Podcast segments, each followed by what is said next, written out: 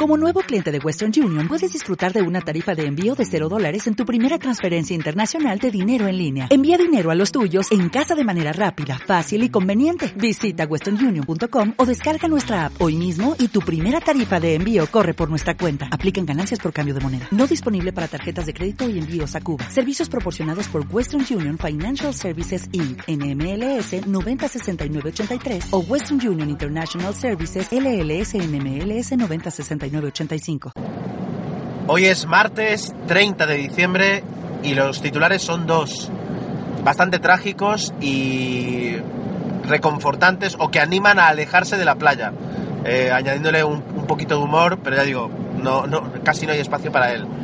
A cuatro muertos y cuatro heridos eh, tras caer un rayo en una playa de Brasil.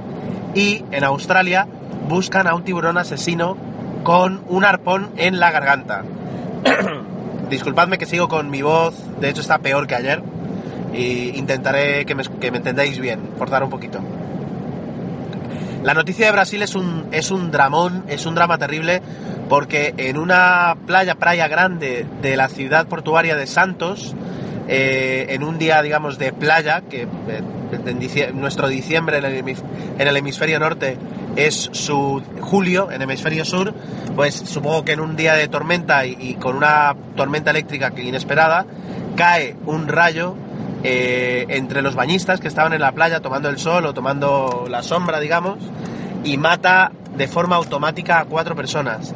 Una mujer embarazada, su marido, su tío y su tía y además cuatro personas más quedan ah, heridas de, gravedad, o sea, de, diferente gravedad. A la escena además, pues eh, a, la caída del rayo, pues se siguió una escena de pánico, de gente que no sabía qué hacer. Uh, imaginaos la escena, o sea, tiene que haber sido terrible y cuando llegaron los servicios de emergencia, pues no, no pudieron hacer nada el dato que complementa la noticia es que cada año se estima que hay entre 6.000 y 24.000 muertos por caídas de rayo en el mundo. Es una cifra que además dicen que es complicada de eh, ajustar debido a que es, muy difícil a veces saber eh, recoger todas esas muertes, entonces se, extrapola un poco.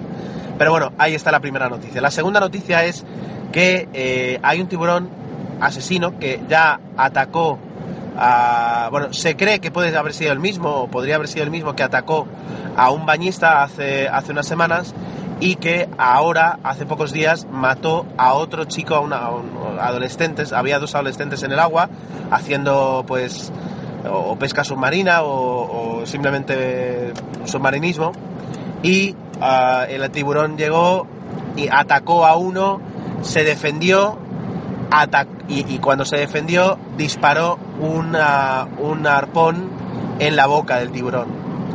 El tiburón atacó a su compañero, le, mordió las piernas y por lo que entiendo de la noticia no pudo eh, sobrevivir a, las heridas provocadas. Ah, esto sucedió, porque claro, Australia es un continente entero prácticamente, ¿no? Pues sucedió en la punta sur de Australia, en la parte más, eh, más meridional de Australia.